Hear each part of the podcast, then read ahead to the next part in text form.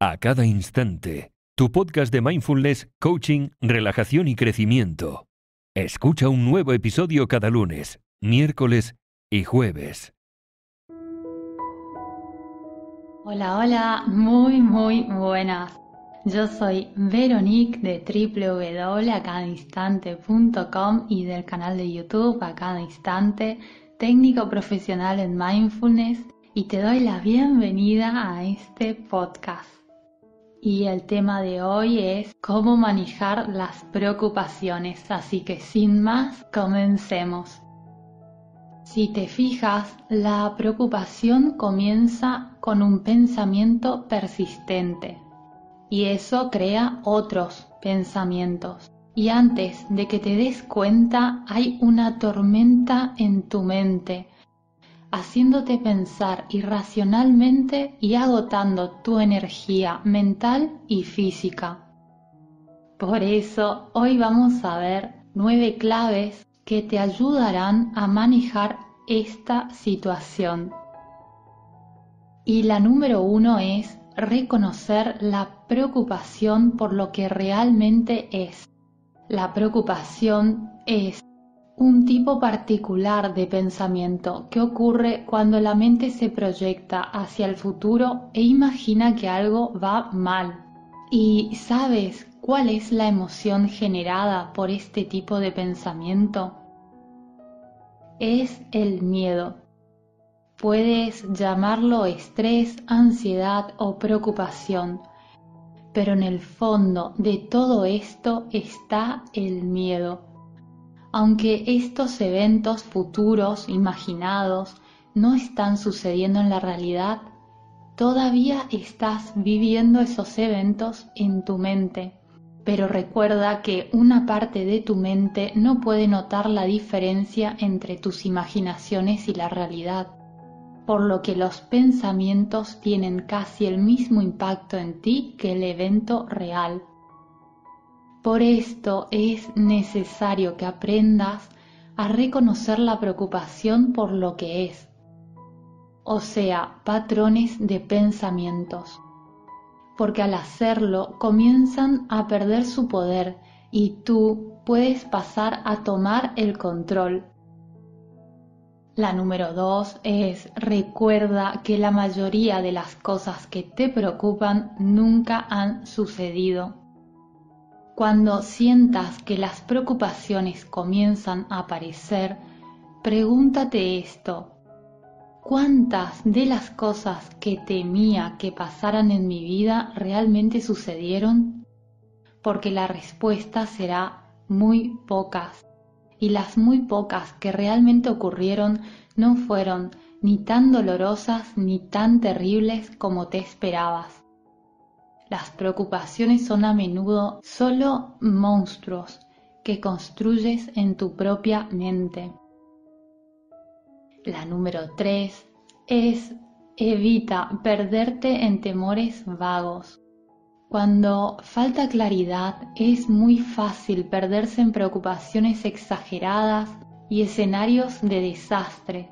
Para obtener claridad, pregúntate, honestamente y de manera realista qué es lo peor que podría pasar y te darás cuenta que lo peor que podría suceder de manera realista generalmente no es tan aterrador como lo que tu mente podría imaginar.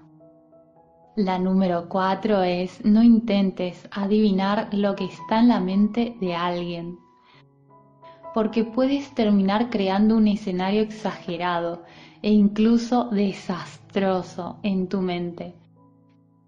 Simplemente pregunta lo que quieres preguntar, porque esto te evitará muchos conflictos innecesarios y te evitará también sentir esa negatividad.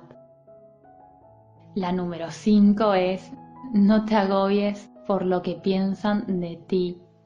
Además, recuerda que las personas están ya bastante ocupadas pensando en sus hijos, en sus mascotas, en el trabajo o en otras cosas. Así que no dejes que tales pensamientos te detengan o te depriman en la vida. La número 6, y es muy importante que no te olvides este punto, es que canalices tus preocupaciones. Seguramente sabes que la energía no se crea ni se destruye, sino que solo cambia de una forma a otra o se transfiere de un objeto a otro. Pues bien, en este momento tus preocupaciones están dentro de ti y su energía circula alrededor de tu cuerpo. Entonces, si no transfieres la energía, siempre sentirás sus efectos negativos. ¿Y qué podemos hacer? Y aquí depende de tu situación, pero vamos a verlo en términos generales. Por ejemplo, si te preocupa no aprobar un examen, Canaliza esa energía en prepararte. Si te preocupa que tu pareja rompa contigo, canaliza esa energía en mejorar tu relación. Si te preocupan los comentarios negativos acerca de tu trabajo, canaliza esa energía para dominar tu oficio. O si te preocupa el acné, por ejemplo, entrando en un ámbito mucho más personal, Canaliza esa energía en personas inspiradoras que han sufrido como tú y descubre cómo lo han resuelto.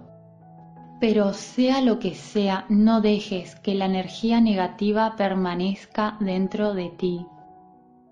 La número 7 es deja que tu preocupación salga a la luz. Habla de ello con alguien cercano porque se vuelve mucho más fácil ver la situación o el problema por lo que realmente es cuando lo explicas en voz alta. Además, esa persona podría darte un punto de vista que hasta el momento no habías considerado. La número 8 es pasa más tiempo en el momento presente. Y es que cuando pasas demasiado tiempo reviviendo el pasado en tu mente, es fácil comenzar a alimentar tus preocupaciones sobre el futuro. Cuando pasas demasiado tiempo en el futuro, también es fácil dejarse llevar por los escenarios de desastre. Así que concéntrate en dedicar más tiempo y atención al momento presente. Por eso te sugiero muy fuertemente que aprendas más de mindfulness. Y la número 9 es céntrate en el pequeño paso que puedes dar para avanzar. Para salir de la preocupación lo mejor es moverse y tomar medidas para resolver o mejorar lo que te preocupa. Entonces, pregúntate cuál es un pequeño paso que puedes dar ahora para comenzar a mejorar esa situación en la que te encuentras. Luego solo concéntrate en dar ese pequeño paso adelante y después de eso encuentra el siguiente pequeño paso y así irás avanzando. Espero que hayas encontrado útil este podcast y que lo puedas poner en práctica. Te mando un abrazo muy muy grande y espero que estés muy bien y te deseo lo mejor porque te mereces lo mejor. Hasta pronto, adiós.